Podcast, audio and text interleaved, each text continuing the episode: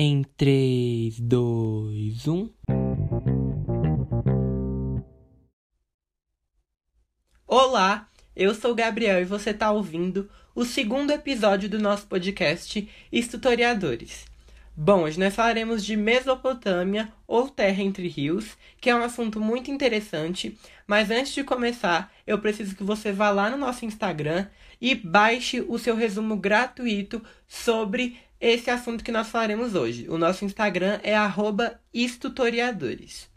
Bom, nós falaremos de Mesopotâmia, mas antes de entrar profundamente em Mesopotâmia em si, nós precisamos relembrar de alguns tópicos que até mesmo foram discutidos no nosso último episódio, ok? Bom, a pré-história ela é um período que é feito de vários desenvolvimentos e várias evoluções humanas, tanto biológicas quanto em relação a descobertas de tecnologia. E esse período vai acabar, e aí sim que nós teremos o início da história. O fim da pré-história e o começo da história são marcados pela utilização da escrita pelos primeiros povos, pelas primeiras civilizações, que se dá em aproximadamente 4 mil anos antes de Cristo. Então, esse é o período em que a pré-história termina e a história propriamente dita se inicia. A gente não pode ter uma data exata, porque povos diferentes começaram a se utilizar da escrita em datas diferentes. Então a gente aproxima ali a 4 mil anos antes de Cristo que as primeiras civilizações começaram a se utilizar da escrita, ok? Bom, a antiguidade ela pode ser dividida em duas quando nós queremos falar de aspectos étnicos daquela, daquele período.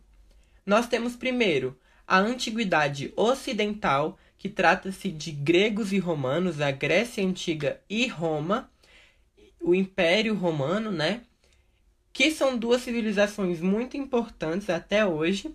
E também nós temos a antiguidade oriental, que trata-se aí dos povos mesopotâmicos em si, de egípcios e até mesmo hebreus, que são muito importantes até hoje em relação à religião e cultura da sociedade atual, certo? Agora entrando em Mesopotâmia mais profundamente, esse nome Mesopotâmia significa terra entre rios, justamente porque a Mesopotâmia é um pedaço de terra que fica entre dois rios chamados rios Tigre e Eufrates. A Mesopotâmia era uma região considerada muito fértil e que atraía muitos povos por causa da sua boa qualidade de vida. E todas essas características que mostravam que a Mesopotâmia era realmente muito boa, que tinha, possuía uma boa qualidade de vida, eram graças aos dois rios que circundavam ali, que rodeavam a Mesopotâmia. O nome desses dois rios são Rio Tigre e Eufrates. Então esses dois rios eram tão importantes que eles receberam até essa homenagem, esse papel principal no nome dessa região.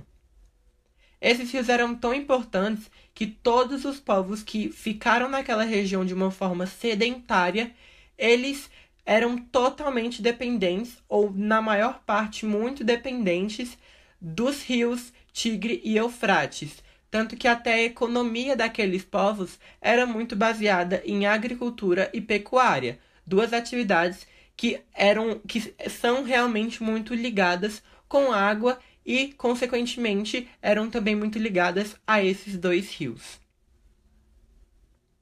Além disso, a Mesopotâmia, ela fica ali onde hoje nós conhecemos como Iraque e o, o Oriente Médio em si mas principalmente o Iraque, partes do Kuwait, a parte ali oriental da Síria e até mesmo partes do Irã. A Mesopotâmia poderia ser dividida em duas, sendo a parte mais ao norte a chamada Alta Mesopotâmia, que também era muito mais montanhosa e desértica que a outra, e a Baixa Mesopotâmia, que ficava ao sul daquela região e era a parte mais fértil e mais procurada por todos os povos que se instalavam sedentariamente naquela região. Vários povos diferentes ficaram naquela região por muito tempo ao mesmo tempo. Então nós tínhamos vários povos que conviviam entre si. E, e é por isso que a gente chama a região mesopotâmica de uma região heterogênea, ou seja, ela não possuía apenas um povo que constituía 100% de sua população. Não, vários povos constituíam a população da Mesopotâmia, ok? A última característica geral mesopotâmica é que todos os povos tinham um líder ou um grupo de líderes, e esses líderes eles decidiam tudo, tudo daqueles povos eram decididos, passavam pela resposta final daquele líder. Então todos os aspectos de um povo eram decididos pelos seus líderes. Então eles precisavam dar a sentença final, a resposta final em todos os casos, ok?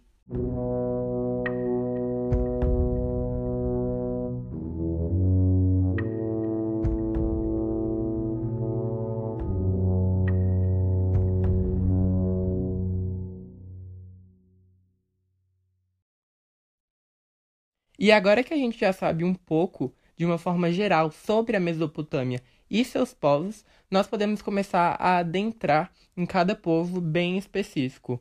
Não em todos, mas nos principais.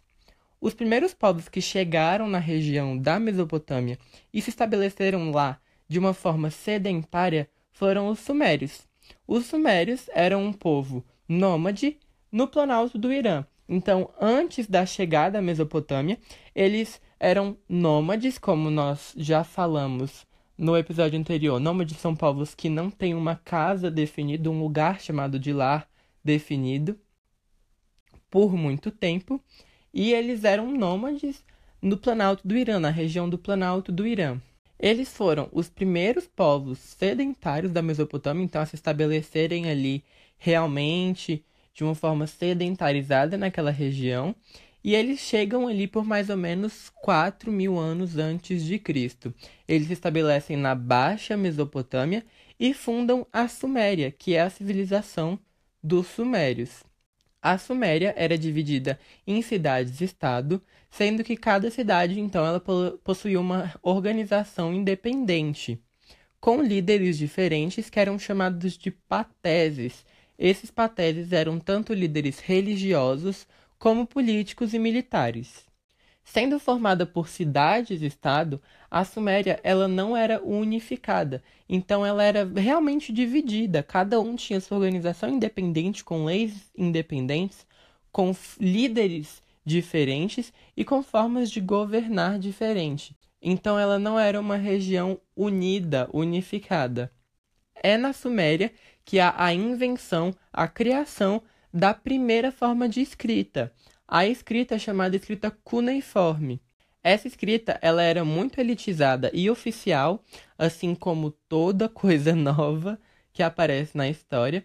Então ela era muito elitizada, num sentido em que só a elite podia utilizar, e também era usada em documentos oficiais sumérios. Não só sumérios, já que outros povos que também vão chegar naquela região também vão passar a usar essa escrita cuneiforme.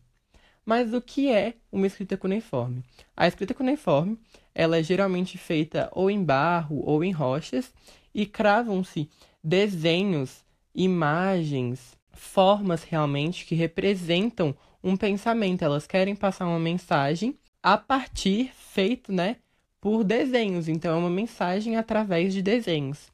E basicamente isso que é a escrita cuneiforme, a primeira forma de escrita humana.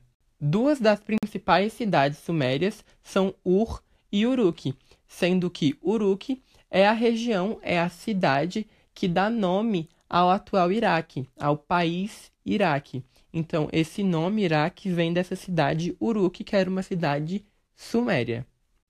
São os sumérios também que inventam os diques e as barragens. Por estarem cercados por dois rios chamados Tigre e Eufrates, como nós já vimos, eles precisavam de uma forma de se proteger das cheias desses rios.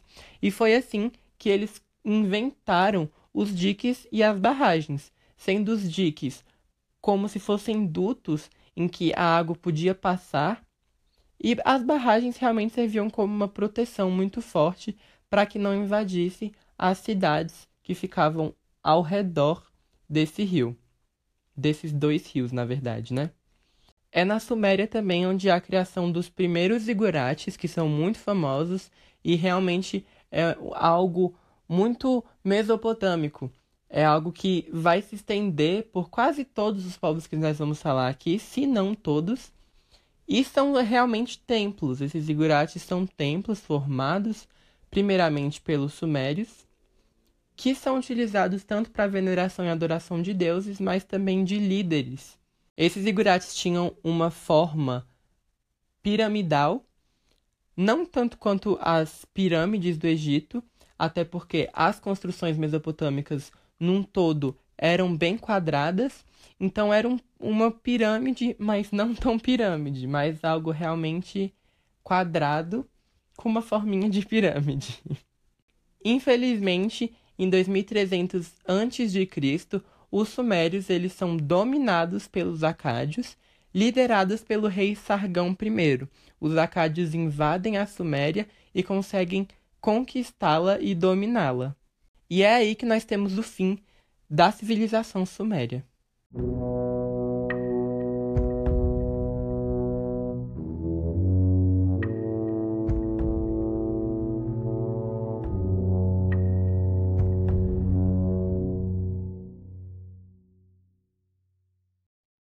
Povos vindos do deserto da Síria, os acádios chegam na Mesopotâmia em mais ou menos 2550 a.C. Esses povos permanecem nômades durante alguns anos no centro da Mesopotâmia e mais ou menos ali 2330 eles chegam na Baixa Mesopotâmia, dominam os sumérios sob a liderança do rei Sargão e unificam a Mesopotâmia. A Suméria não era uma região unificada, possuía, como foi dito, cidades-estado diferentes, com líderes diferentes, e é só com os acádios que a Mesopotâmia ela se unifica e cria-se o primeiro império mesopotâmico. O nome Acádio vem de uma das principais cidades do império, Acade. Então, esse nome desse povo vem de uma das principais cidades do Império Acádio. Muito da cultura e dos costumes acádios foram herdados dos sumérios. Os acádios não simplesmente invadiram aquela região e mataram todos os sumérios. Não, pelo contrário, os acádios e os sumérios viveram em conjunto, viveram próximos uns dos outros, e por isso nós podemos considerar que esse império foi também um império bilíngue, em que as línguas suméria e acadiana eram sim utilizadas no cotidiano, ambas elas. Outra característica é que, assim como os sumérios, os acádios eram politeístas, então eles também cultuavam vários deuses e até mesmo faziam uso dos zigurates, que eram os templos que foram primariamente construídos pelos sumérios. Mas aí, em aproximadamente 2154 a.C., o Império Acádio é invadido pelos Gútios, que é outro povo, e assim marca-se a queda e o fim do primeiro Império Mesopotâmico.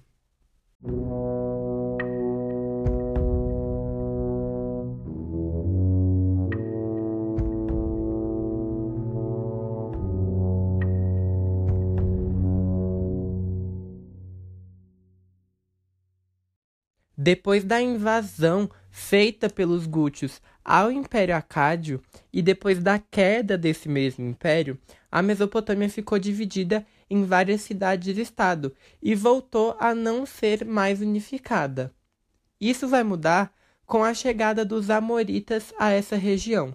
Os Amoritas eram povos vindos do deserto sírio-árabe e eles chegam na Mesopotâmia em aproximadamente dois mil anos antes de Cristo, invadindo as primeiras cidades-estado daquela região.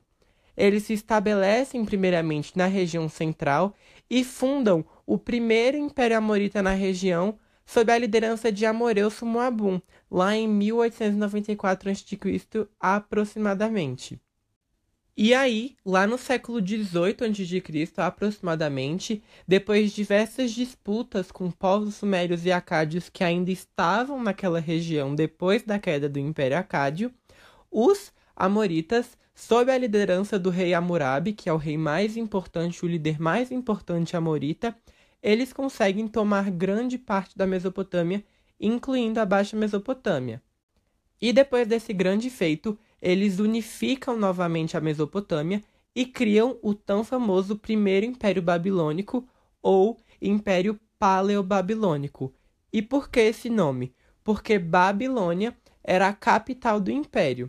Bom, a Babilônia se situa num ponto estratégico da Mesopotâmia e, utilizando-se disso, a Babilônia se tornou um dos maiores centros comerciais e urbanos da antiguidade e da Mesopotâmia. E esse povo, os Amoritas, realmente colocaram a capital do seu império sendo Babilônia. Por isso que esse império, o Império Amorita, tem esse nome de Primeiro Império Babilônico. Bom, os tão conhecidos babilônios são os descendentes dos amoritas. Então, quando se ouve falar em babilônios, nós temos que saber que são as pessoas, os descendentes desses povos amoritas que fundaram o primeiro império babilônico. Como já foi dito, Hammurabi foi o principal líder desse povo e o maior legado de Hammurabi foi o Código de Hammurabi, um código que possuía várias leis que falavam sobre diversas questões do Império Amorita. Nós podemos definir esse código como inspirado na lei de Talião, visto que ele definia que uma pena deveria ser proporcional ao prejuízo causado. E a lei de Talião basicamente pode ser resumida em olho por olho e dente por dente. Então, o Código de Hammurabi possuía várias leis e quando se tratava de punições, esse código tinha restrito, bem estrito e bem assim marcado, tanto que a sua principal característica até hoje, a, a, a característica de que uma pena deveria ser tão grandiosa quanto o prejuízo causado. Então, se você matou uma pessoa, por exemplo, você deveria morrer para suprir o, o prejuízo causado. E isso basicamente mostra o quão inspirado na lei de Talião esse código foi. Porque, como já foi dito, a lei de Talião pode ser basicamente resumida em olho por olho, dente por dente. Esse código de Hammurabi também foi escrito em escrita cuneiforme, assim como a maioria, se não 100%, dos documentos oficiais daquela daquela época, da época mesopotâmica.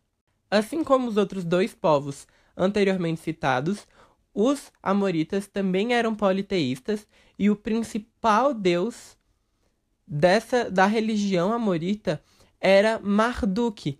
Tudo indo lindo, tudo indo legal, bem prósperos, até que lá em 1750 a.C., aproximadamente, o Hammurabi ele vem a falecer e assim começam-se revoltas internas no Império Amorita, e aí em mais ou menos 1600 o Império Amorita vai ser saqueado por hititas, abrindo portas assim para a dominação cassita e também tendo o fim, a queda desse império.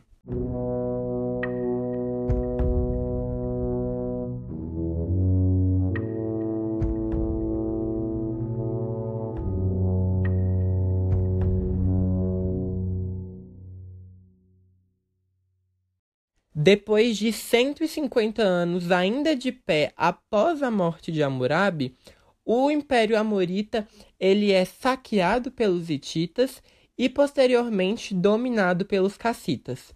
Os cassitas ficam por aproximadamente 300 anos no poder da Mesopotâmia até que os assírios chegam nessa região.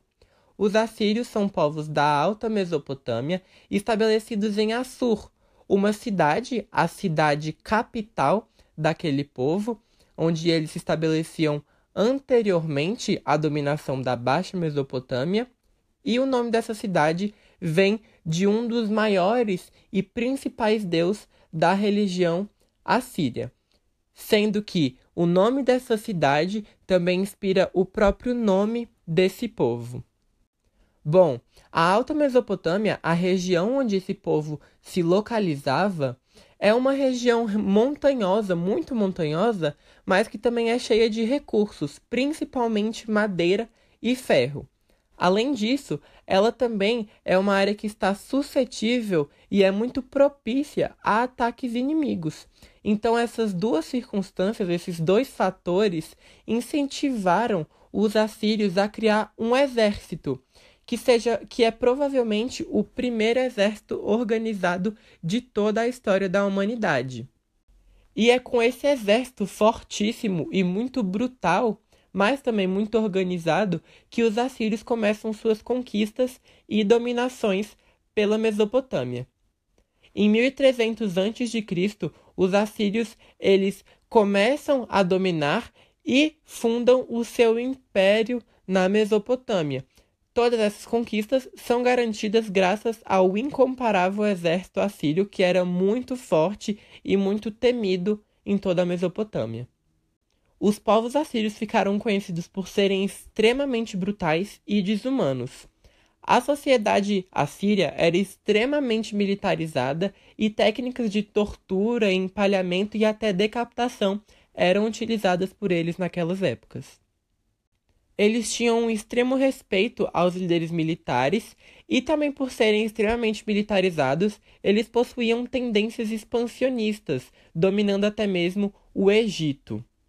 Os principais líderes assírios foram Senaqueribe e Assurbanipal, sendo que é atribuído a Senaqueribe o feito de transferir a capital de Assur para Nínive.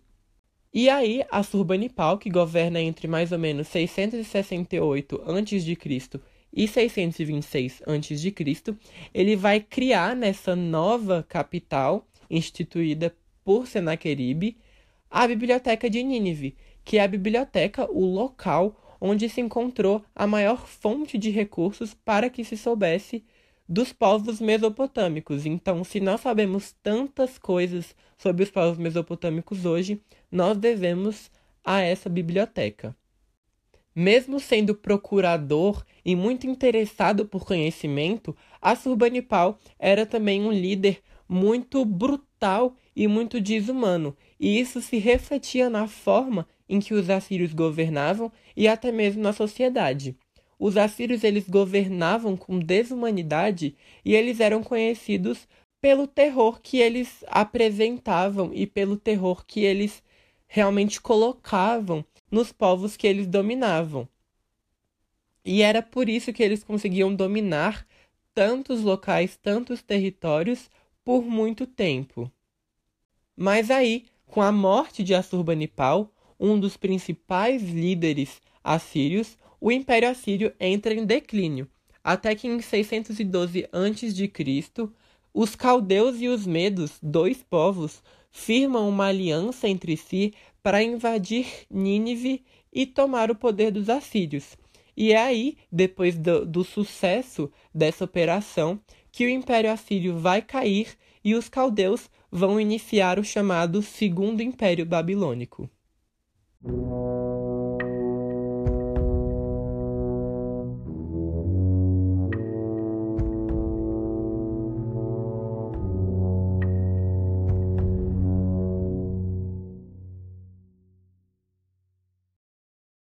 De origem semita, os caldeus se estabeleceram na Baixa Mesopotâmia durante o primeiro milênio antes de Cristo. Em 612 a.C., eles formam uma aliança com os medos para tomar o Império Assírio. E aí, com o sucesso dessa ação, eles formam o Segundo Império Babilônico, ou Império Neobabilônico, que é conhecido assim por novamente tornar a Babilônia como capital da Mesopotâmia. Os dois líderes mais importantes foram Nabopolassar, o primeiro rei caldeu, e Nabucodonosor, o filho de Nabopolassar e responsável pelas maiores conquistas do povo caldeu, sendo que Nabucodonosor pode ser considerado o principal e mais conhecido líder de toda a Mesopotâmia, já que é um dos nomes que nós, até mesmo que não conhecemos muito da Mesopotâmia, mais ouvimos falar e conhecemos, talvez pela sua relação com os hebreus e com a Bíblia mesmo, já que ele aparece até mesmo em versículos da Bíblia. Nabucodonosor governou entre 604 a.C. e 562 a.C.